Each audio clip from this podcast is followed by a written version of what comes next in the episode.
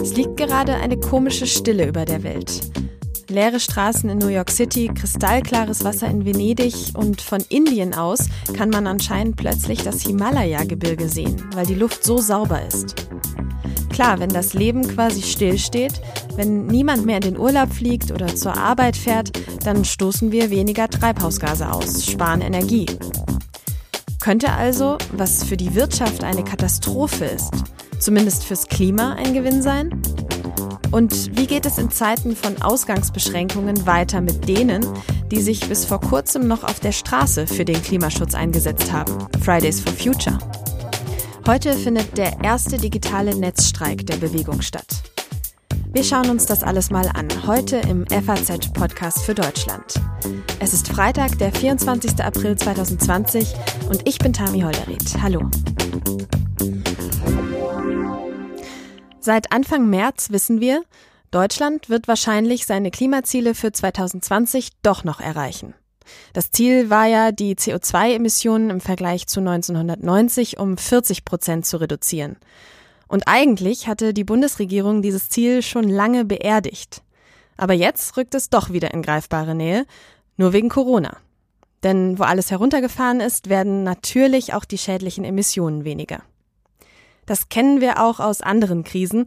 Schon 2009 hat Deutschland durch die globale Finanz- und Wirtschaftskrise deutlich weniger Treibhausgase ausgestoßen. Und zumindest für die Umwelt klingt das ja auch durchaus positiv. Timo Steppert aus unserer Politikredaktion ist jetzt bei mir am Telefon, um das mal zu besprechen. Hallo Timo. Hallo Tami. Timo, was meinst du denn? Könnte man tatsächlich sagen, die Corona-Krise ist gut für den Klimaschutz? Also kurzfristig ist sie das auf jeden Fall. Wir sehen auf der ganzen Welt, dass sich die Natur erholt. Das beobachten ja auch ganz viele Leute ähm, mit, mit großer Begeisterung. Man kann Venedig wieder auf den Grund schauen, ähm, aber da muss man direkt die Begeisterung äh, ein bisschen, bisschen bremsen. Ähm, das kann sehr kurzfristig sein, weil ähm, also man kann das auch noch weiter ausführen. Es gibt eben diese Zahlen, 200 Millionen Tonnen CO2 werden allein in China eingespart. Und auch, dass Deutschland, wie du es gesagt hast, jetzt dieses Jahr das Klimaziel erreicht, ist eigentlich kein Wunder, weil unsere Mobilität eben total eingeschränkt ist. Ich wäre eigentlich auch nächstes Wochenende äh, wohin geflogen mit dem Flugzeug, mach's aber nicht, äh, weil man eben im Moment nicht darf. Und vielleicht wäre ich auch ein, zwei Mal mehr mit dem Zug gefahren oder äh, hätte mir ein Auto gemietet, um irgendwo hinzufahren, mach's aber jetzt im Moment nicht. Und das sind natürlich alles Einsparungen, die aber nur für dieses Jahr gelten und die nächstes Jahr schon wieder weg sein könnten, weil wir aus vorherigen Krisen wissen, die Finanzkrise 2008 ist da immer so ein Beispiel, dass solche Effekte relativ kurzfristig wieder verpuffen können, wenn dann irgendwann Konjunkturprogramme angefahren werden. Gleichzeitig werden jetzt auch schon die ersten Stimmen laut, die die vor der Corona-Krise gesetzten Umweltziele in Frage stellen. Die Automobilbranche, die Landwirte zum Beispiel und auch viele Ökonomen sagen, dass man ja jetzt der ohnehin so geschwächten Wirtschaft nicht noch mehr zumuten soll.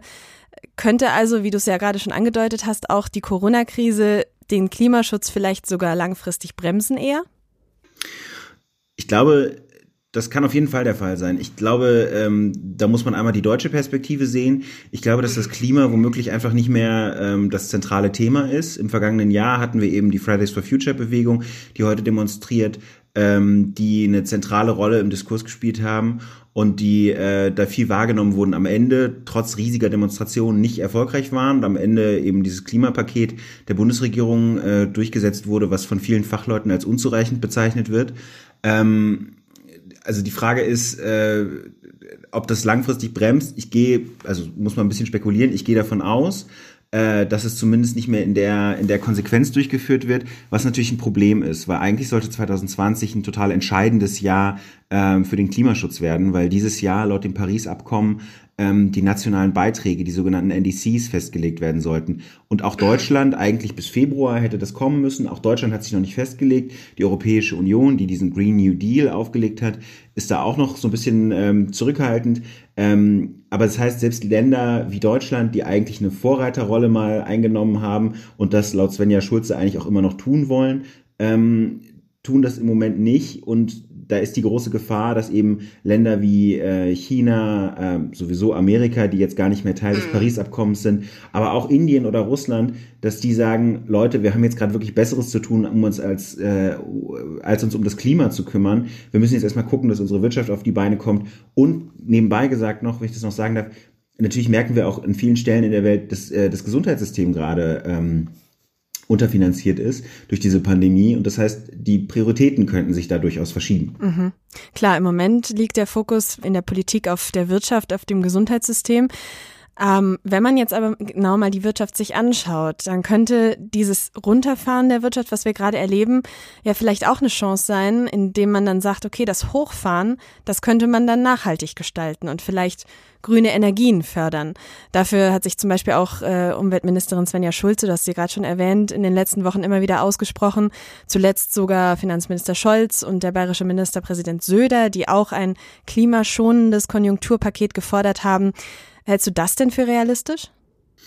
Ähm, man kann es tatsächlich nur hoffen und ich glaube, es ist auch das, wofür sich die Klimabewegung besonders einsetzen will, dass wenn Konjunkturmaßnahmen äh, stattfinden, ähm, dass die, dass die ähm, nicht zusätzlich klimaschädlich sind, beziehungsweise dass die sogar daran geknüpft werden, dass sie ähm, auch in Zukunft ähm, positiv sich für das Klima äh, auswirken. Das heißt weniger, dass weniger CO2-Emissionen ähm, entstehen. Und man muss natürlich auch sagen, es ist ja durchaus realistisch. Also äh, Investitionen in Bereiche, die ähm, also es ist ja nicht unbedingt zukunftsträchtig, jetzt nochmal in Schwerindustrie ähm, zu investieren, um da kurzfristige Effekte zu haben. Da ist sowas wie in äh, Solarenergie, viele, viele Wärmepumpen zum Beispiel in Häusern zu verbauen. Da könnten viele Handwerker dran äh, arbeiten und ähm, viel Arbeit zu tun haben.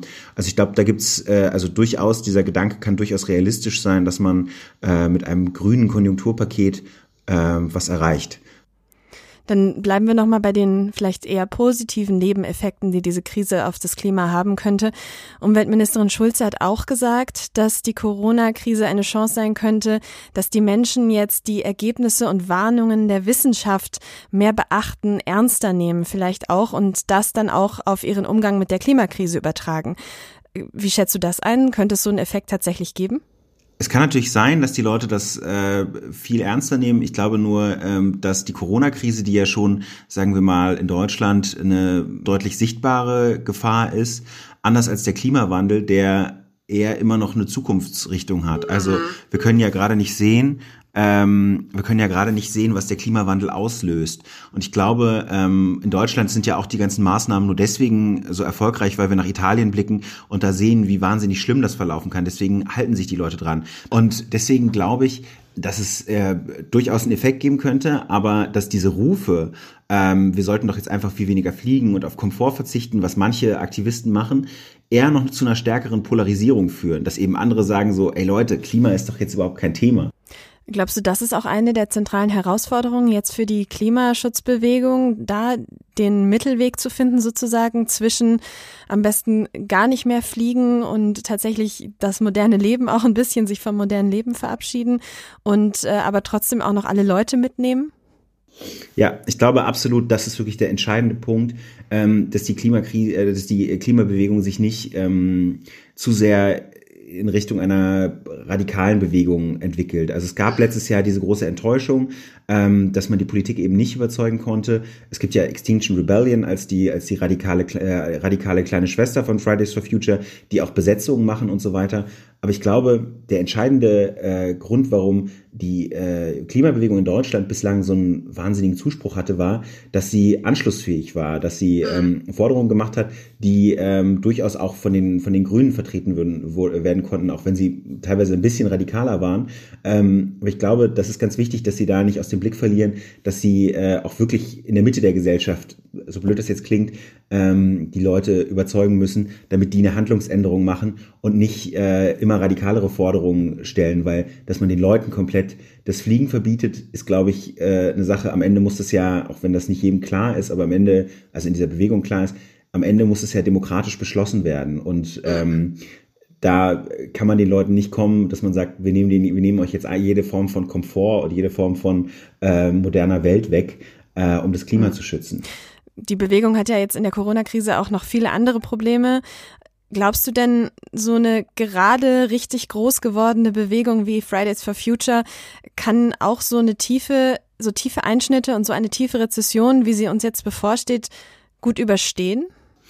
Ich glaube tatsächlich schon. Das Beeindruckende an dieser Bewegung ist, dass sie so tief verwurzelt ist ähm, in den in den Orten, in kleinen Kommunen, natürlich auch in Großstädten, also dass es eben ähm, kein Phänomen aus Berlin, Hamburg oder Köln ist, sondern dass es überall im Land ist, dass die sich auch schon vor Corona über WhatsApp und Video- und Telefonkonferenzen organisiert haben, dass das sehr basisdemokratisch ist, ähm, und dass da einfach eine Bewegung ist. Ich meine, das sind über 500 Ortsgruppen, das sind tausende junger Menschen, die sich sehr regelmäßig äh, engagieren. Die haben einfach das Prinzip von Engagement sehr gut verstanden und äh, schaffen das, die Leute sehr äh, klug einzubinden.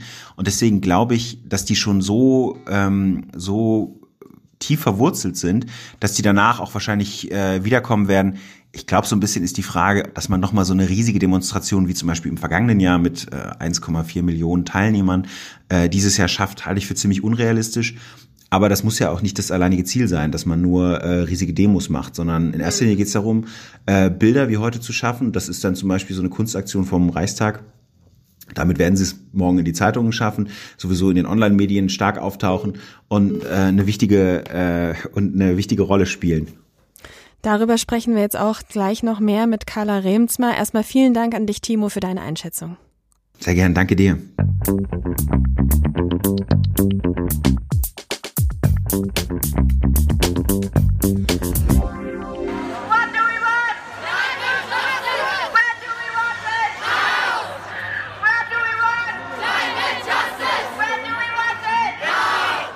Was wir eben gehört haben, war eine Fridays for Future Demo letztes Jahr im November in Berlin. Ja, so klang es da noch vor ein paar Monaten und so klang es jetzt heute. Wie sieht's bei euch aus? Seid ihr ready mit euren Schildern zu Hause? Habt ihr schon ein Foto gemacht? Habt ihr schon gepostet unter dem Hashtag Fight Every Crisis? Und es ist unser erster Online-Streik. Netzstreik statt Straßendemo. Das war heute bei der Klimaschutzbewegung Fridays for Future angesagt. Nicht weniger als der größte Online-Protest jemals sollte es werden. Eigentlich wollte Fridays for Future an diesem Freitag einen global koordinierten Klima-Großprotest abhalten. Solche gab es 2019 schon ein paar Mal. Und damals, wir haben es zu Beginn gehört, waren immer mehrere hunderttausend Menschen allein in Deutschland dabei. Wegen der Corona-Krise und damit verbundenen Versammlungsverboten sind Großproteste auf den Straßen natürlich nicht möglich gerade. Deshalb ist Fridays for Future jetzt ins Internet ausgewichen. Unter dem Hashtag Netzstreik fürs Klima sollten Demonstrierende Fotos von ihren Plakaten posten. Außerdem gab es eine Live-Demo im Netz und eine Kunstaktion vor dem Bundestag in Berlin. Aber kann das alles den Protest auf der Straße ersetzen? Ich möchte jetzt mit Fridays for Future Mitbegründerin Carla Remzma sprechen. Hallo, Frau Remzma. Hallo. Frau Remzma, wo erreichen wir Sie denn gerade? Ich bin gerade in Münster auf der Promenade. Das ist so eine Fahrradstraße, wo wir auch Plakate aufgehängt haben, ähnlich wie in Berlin. Sind Sie zufrieden mit dem heutigen Streik? Man kann ja jetzt schon so ein kleines Zwischenfazit ziehen wahrscheinlich. Ja, ich bin auf jeden Fall zufrieden. Wir haben total positive Resonanz bekommen. Einerseits hier in Münster äh, lokal, ganz viele Leute, die uns schon darauf angesprochen haben. Außer das Ordnungsamt, die haben es irgendwie nicht so mit Versammlungsfreiheit. Ähm, aber ansonsten auch im Netz, die Aktionen sind total gut gelaufen. Es erreicht relativ viele, habe ich das Gefühl. Ähm, und bei den Bedingungen, die gerade herrschen, auf jeden Fall positives Fazit von unserer Seite. Wenn jetzt aber gerade sowieso alles stillsteht, die Schulen geschlossen sind, man eigentlich zu Hause bleiben muss, kann man das dann heute überhaupt Streik nennen? Streik ist, also ich glaube, es ist man muss sich jetzt über diesen Begriff gar nicht so sehr streiten. Das ist ja ein Begriff, den wir halt seit Anfang nutzen, weil es eben mit diesem Schulstreik gestartet hat.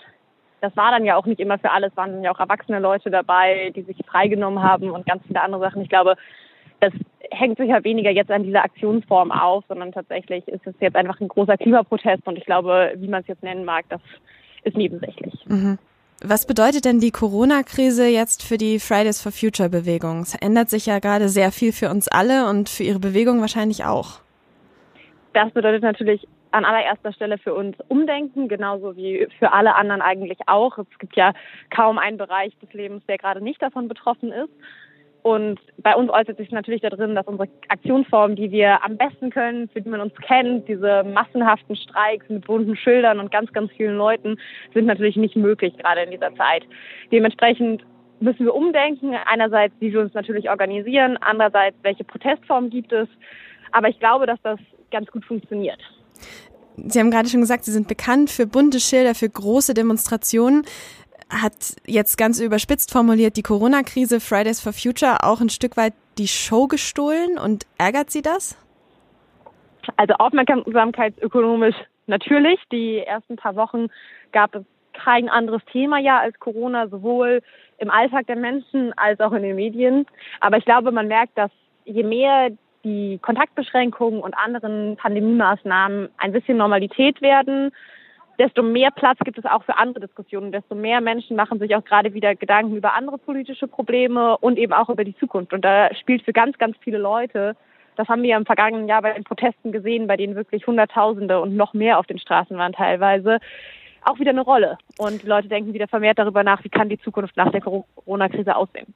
Es ist aber ja trotzdem so, dass sich jetzt in der Corona-Krise die Prioritäten verschieben. Viele Unternehmen werden jetzt wahrscheinlich auch von mutmaßlich teuren Klimazielen wieder abrücken, um ihre Existenz zu sichern. Haben Sie denn keine Angst, dass alles, was Sie in den vergangenen Monaten erreicht haben, jetzt wieder hinfällig ist? Ich glaube, dass es ganz, ganz wichtig ist, dass wir eben in der Kommunikation dieses Thema nicht vergessen, dass klar, gerade am Anfang dieser Pandemie es sehr schnelle Maßnahmen geben musste, ist genauso richtig gewesen, wie dass man jetzt darüber diskutiert, wie man weiter damit verfährt. Und ich glaube, bei, Wirtschaft, bei der Wirtschaft und bei Unternehmen werden wir genau dasselbe sehen. Die Frage ist, werden wir politische Antworten erhalten, die eben nicht nur die Corona-Krise und das Wirtschaftswachstum im Kopf haben, sondern die auch soziale Gerechtigkeit und eben die Klimakrise mit in ihre Maßnahmen einbeziehen. Und ich glaube, wenn man das schafft, dann ist es gar kein Widerspruch zu sagen, man schafft beim Wiederaufbau der Wirtschaft eben auch vielleicht sogar ambitioniertere Klimaziele und striktere Maßnahmen und investiert mehr in zum Beispiel emissionsarme Technologien. Glauben Sie, dass das tatsächlich realistisch ist, jetzt wo viele Unternehmen wirklich ums Überleben kämpfen? Ich glaube, dass es tatsächlich möglich ist, wenn wir uns angucken, was gerade Konjunkturpakete geschnürt werden, dann ist ganz klar, wenn große Konzerne gerettet werden, müssen diese Gelder unter bestimmten Bedingungen fließen. Und da werden Klimaziele eben dazugehören, genauso wie die Bedingung, dass das Geld nicht in der Chefetage versickert, sondern auch bei allen Arbeitnehmerinnen und Arbeitnehmern ankommt. Genau dasselbe sollte für Konzerne gelten, die möglicherweise verstaatlicht werden, genauso wie andere, zum Beispiel Konjunkturmaßnahmen wie etwa eine Abwrackprämie oder Investitionsprogramme, die sollten statt in den Ausbau von Fernstraßen eher in den Ausbau der, der Bahnnetze zum Beispiel fließen. Und ich glaube, da gibt es sehr, sehr viele Möglichkeiten, wie man diesen nachhaltigen Aufbau der Wirtschaft vorantreiben kann, gerade eben, weil jetzt plötzlich so viele Gelder in die Hand genommen werden.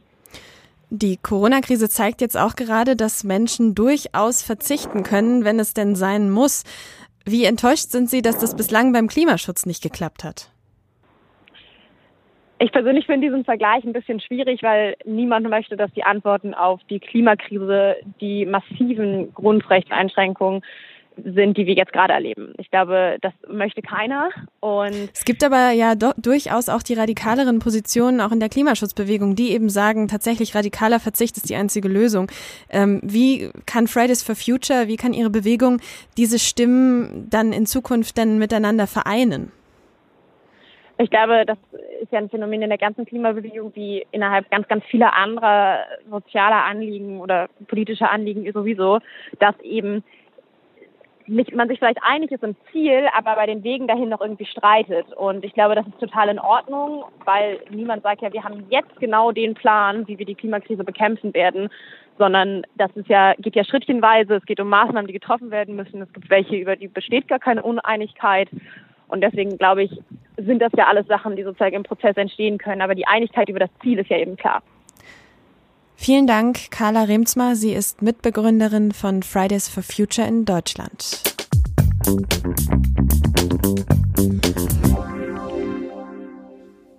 Ja, wie wird es also bei Fridays for Future weitergehen? Und was passiert eigentlich gerade im Lichte von Ausgangsbeschränkungen und Versammlungsverboten mit dem Demonstrationsrecht, was ja schließlich nicht weniger als eins unserer Grundrechte ist? Das kann Moritz Sommer erklären. Er ist Politologe und Protestforscher am Institut für Protest- und Bewegungsforschung und am Deutschen Zentrum für Integrations- und Migrationsforschung. Hallo, Herr Sommer. Hallo. Herr Sommer, Sie waren an einer der weltweit größten Studien zu Fridays for Future beteiligt, kennen die Bewegung also sehr gut. Wird die Corona-Krise Sie nachhaltig verändern? Ähm, die Corona-Krise ist auf jeden Fall eine große Herausforderung für Fridays for Future. Und wir sehen schon jetzt, wie die Bewegung sich neu aufstellt mit den Protesten, die jetzt digital fortgeführt werden. Also wird äh, die Krise auf jeden Fall auch Fridays for Future in ihren Strategien, aber auch in der, im Framing ihrer Botschaften äh, langfristig verändern. Davon gehe ich aus. Ja. Glauben Sie denn, dass, Sie haben es gerade schon angesprochen, der digitale Streik auch ähnliche Kraft wie Streik auf der Straße entwickeln kann? Das glaube ich erstmal nicht. Also erstmal, die Corona-Krise ist eine große Herausforderung und, und äh, irgendwie auch eine Chance und die Digitalstreiks sind diese Chance, die äh, Fridays for Future versucht, am Schopfe zu packen, aber es ist dennoch nicht das Gleiche. Also bei Digitalprotesten fehlt natürlich das Disruptionspotenzial, was die ähm, freitäglichen Streiks oder Proteste auf der Straße hatten. Sie sind in erster Linie sichtbar für die eigene Bubble ähm, und, und sind in diesem Sinne eher nach innen gerichtet. Also ein äh, ein Versuch, den internen Zusammenhalt der Bewegung aufrechtzuerhalten, dieses emotionale Moment äh, zu reaktivieren. Aber es hat nicht das gleiche Potenzial wie der ähm, Streik auf der Straße und das ist in jedem Fall ein Problem. Ähm, und Fridays for Future muss ja hoffen, auch wieder auf diese Demos auf der Straße hinarbeiten zu können, also da irgendwie eine Perspektive äh, zu haben. Das heißt, diese, diese Präsenz auf der Straße, diese Bilder von den Straßen mit den bunten Schildern, die sehen Sie schon als essentiell für Fridays for Future? Auf jeden Fall, also in zweierlei Hinsicht. Einmal ist es auf der Straße deutlich einfacher oder die, der Zusammenhalt, ähm, der da oder der da die Verbundenheit, die dort äh, aufgebaut wird, ist sehr viel stärker als im Netz. Also dieser direkte Kontakt ist für die interne Mobilisierung, für die interne Motivation der Bewegung äh, besonders wichtig. Das ist der eine, der eine Faktor, warum die Streiks eben auf der Straße kraftvoller sind als diese, äh, diese neuen Digitalstreiks. Auf der anderen Seite natürlich das, was ich vorhin als Disruptionspotenzial bestellt äh, oder, oder beschrieben habe. Also die, die Digitalstreiks, wie gesagt, sind vor allem in der Bubble sichtbar. Mit einer Bundesregierung, auch wenn jetzt ein Olaf Scholz mit dem Hashtag äh, des heutigen Klimastreiks äh, einen Tweet versendet, ist es doch nicht das Gleiche, als wenn die Streiks eben direkt sichtbar vor der äh, vom Bundeskanzleramt mit Hunderttausenden ähm, äh, stattfinden. Mhm. In welcher Phase erwischt die Corona-Krise denn die Bewegung jetzt überhaupt? Generell war es ohnehin eine, ja, eine Phase der Neuorientierung. Wir haben im Winter äh, gemerkt, dass die Luft bei den, äh, bei den freitäglichen Streiks ein bisschen raus war. Also es gab immer wieder den Versuch, neue Aktionen zu starten, ähm, also stärker auch auf die Verantwortung der Wirtschaftsunternehmen beispielsweise zu gehen, wie im Beispiel beim, ähm, im Fall Siemens ja ganz gut das hat äh, da ganz gut funktioniert. In Berlin wurde verstärkt, äh, wurden verstärkt die Bezirke oder die Kieze in den Blick genommen, also ein bisschen in Form der Dezentralisierung. Und die Corona-Krise hat natürlich, oder hat Fridays for Future natürlich da ja in dieser, in dieser Neuorientierung erwischt und verstärkt nochmal diese, ja, diese, ich will nicht sagen Orientierungslosigkeit, das wäre das falsche Wort, aber diese, ja, diese Phase der ähm, Neu Neuorientierung das heißt, glauben Sie, die Corona-Krise könnte jetzt tatsächlich gefährlich werden für Fridays for Future, für deren Schlagkraft, sage ich jetzt mal? Naja, es ist, es ist auf jeden Fall eine große Herausforderung. Ich glaube, Fridays for Future macht das gerade sehr gut, dass sie erstmal akzeptieren, dass, ähm, dass das Thema Corona gerade auf der Agenda oben steht, aber sich dennoch weiter vorbereiten auf die Zeit, in der eben ja die Krise, die Corona-Krise langsam abflaut und dann es wichtig ist, das Klimaschutzthema wieder auf die Agenda zu heben. Ich glaube, dass das gelingt oder dass da, da sind die ähm, Aktivistinnen sich sehr bewusst und sie nutzen eben jetzt die einzige Chance, die ihnen gerade bleibt, eben mit diesen äh, Digital Digitalstreiks. Sie sind sehr schnell umgeschwenkt, haben sehr schnell ihre ja vorhandenen Kompetenzen ähm, auf Social Media und so weiter genutzt, um da irgendwie ein buntes Programm auf die Beine zu stellen. Und ich glaube, das funktioniert ganz gut. Ähm, in dem Sinne glaube ich auch, dass äh, Fridays for Future die Corona-Krise als Bewegung überleben wird, aber dennoch es ist eine, ja, es ist auf jeden Fall eine Herausforderung und es heißt jetzt irgendwie im Ball zu bleiben und die interne Mobilisierung aufrechtzuerhalten. Fridays for Future ist ja jetzt nur eine von vielen Protestbewegungen, wenn auch eine sehr prominente. Aber sprechen wir mal darüber, was die Situation gerade generell für unser demokratisches Recht zu demonstrieren bedeutet. Angela Merkel hat gestern schon gesagt, diese Pandemie ist eine demokratische Zumutung. Wie kann in diesen Zeiten das Recht auf Demonstrationen denn geschützt werden? Ist da ein Netzstreik tatsächlich der einzige Weg? Es gibt jetzt ja in ersten Bundesländern gibt es äh, einzelne Lockerungen. Das ist auch wieder ähm, ja selbst das, was jetzt im Rahmen des Netz, Netzstreiks auch vom Bundeskanzleramt passiert, also dass dort von ja, 20 Aktivistinnen immerhin ähm, Plakate ausgestellt werden. Das wäre ja noch vor wenigen Tagen undenkbar gewesen. Also wir sehen, dass es hier leichte Lockerungen gibt. Äh, einer der ersten äh, Proteste, die wieder zugelassen wurden, war ähm, ironischerweise ein Pegida-Protest in Dresden. Aber generell geht eben hier, hier scheint es ähm, Lockerungen zu geben. Das heißt, ich gehe davon aus, dass die so, so, so die Infektionszahlen das auch zulassen, dass es da weitere äh, Möglichkeiten geben wird. Trotzdem kann man sich ja nur schwer vorstellen, dass äh, jetzt in einigen Wochen wieder riesige Menschenmengen gemeinsam durch die Straßen ziehen und demonstrieren, oder? Genau, das wird auf absehbare Zeit nicht möglich sein. Und es ist eine sehr große Herausforderung generell für die demokratische Qualität in Deutschland, für Fridays for Future jetzt nochmal äh, spezifisch, wenn wir darüber reden, aber generell für die Protestkultur in Deutschland ist es äh, ein wahnsinniges Problem. Ja. Vielen Dank für Ihre Einschätzung, Herr Sommer.